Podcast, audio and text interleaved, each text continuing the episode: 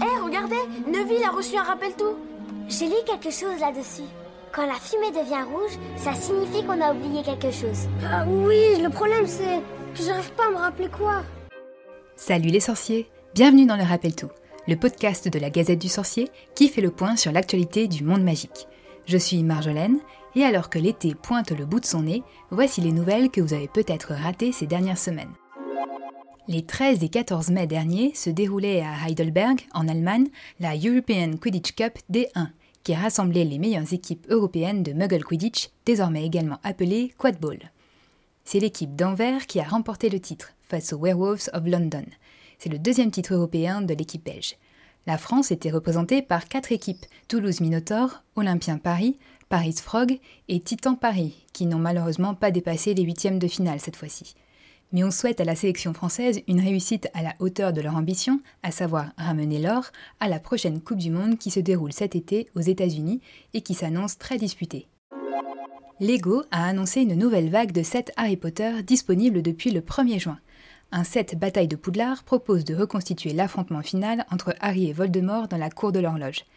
À noter les nouvelles mini-figurines avec notamment Molly et Neville marqués par les combats mais prêts à dégainer l'épée de Gryffondor.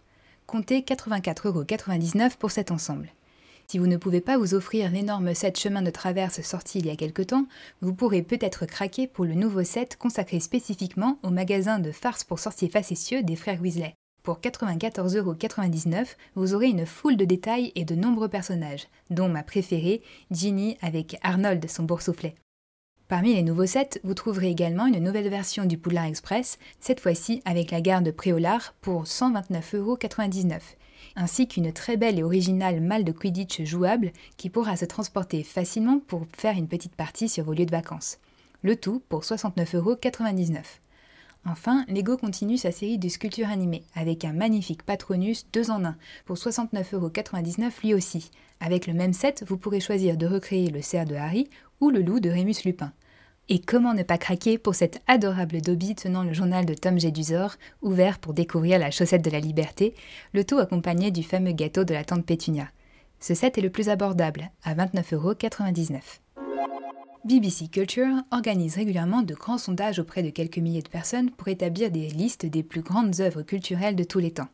Cette année, la littérature jeunesse était au programme des votes, et parmi les 1050 livres de 56 pays différents présélectionnés par les critiques, notre sorcier préféré se classe deux fois dans le top 100.